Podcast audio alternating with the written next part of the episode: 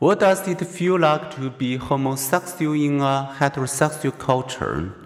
If you are heterosexual, one way to understand is to imagine how you would feel if you were socially isolated for openly admitting or displaying your feelings toward someone of the other sex. How would you react if you overheard people making crude jokes about heterosexual people, or if most movies, TV shows, and advertisements portrayed homosexuality? And how would you answer if your family members were pleading with you to change your heterosexual lifestyle and to enter into a homosexual marriage. Facing such reactions, some individuals struggle with their sexual attractions, especially during adolescence and if feeling rejected by parents or harassed by peers.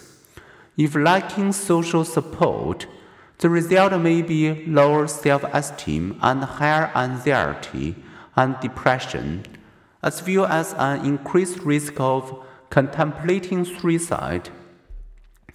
They may at first try to ignore or deny their desires, hoping they will go away, but they don't.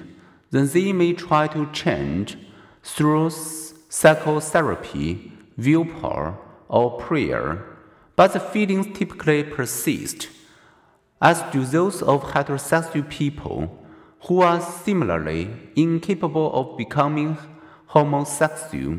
Moreover, as we noted in chapter 6, people's sexual orientation is so basic to whom they are, and it operates unconsciously as seen in experiments that draws their attention toward particular flashed nude images not consciously perceived. Today's psychologists, therefore, view sexual orientation as neither willfully chosen nor willfully changed. Efforts to change sexual orientation are unlikely to be successful and involve some risk of harm, declared a 2009 American Psychological Association report. Sexual orientation in some ways is like handedness, most people are one way, some the other. A very few are truly ambidextrous, regardless the way one is endures. This conclusion is most strongly established for men. Women's sexual orientation tends to be less strongly felt and potentially more fluid and changing. In general, Men are sexually simpler. Their lesser sexual variability is apparent in many ways, notes Roy Baumeister, across time, across cultures, across situations, and across different levels of education. Religious observance and peer influence, adult women's sexual drive and interest are more flexible and varying than adult men's.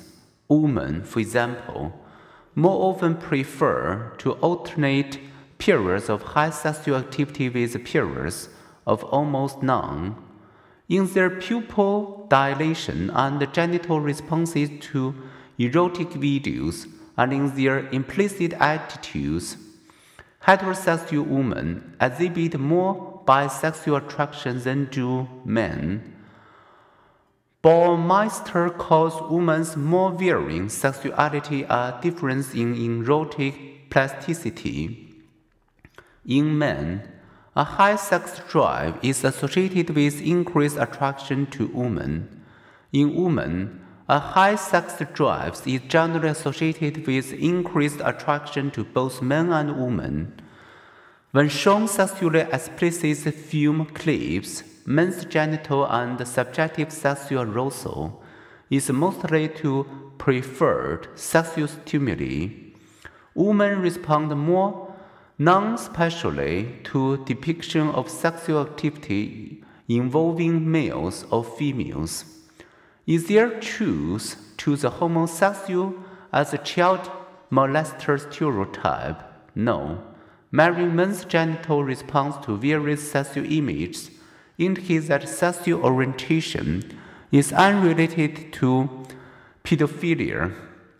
A Canadian searcher team led by Ray Blanchard outfitted 2,278 men with a device that measures their phallometric response to viewing nude photos of adults and children of both sexes, accompanied by sexual audio stories.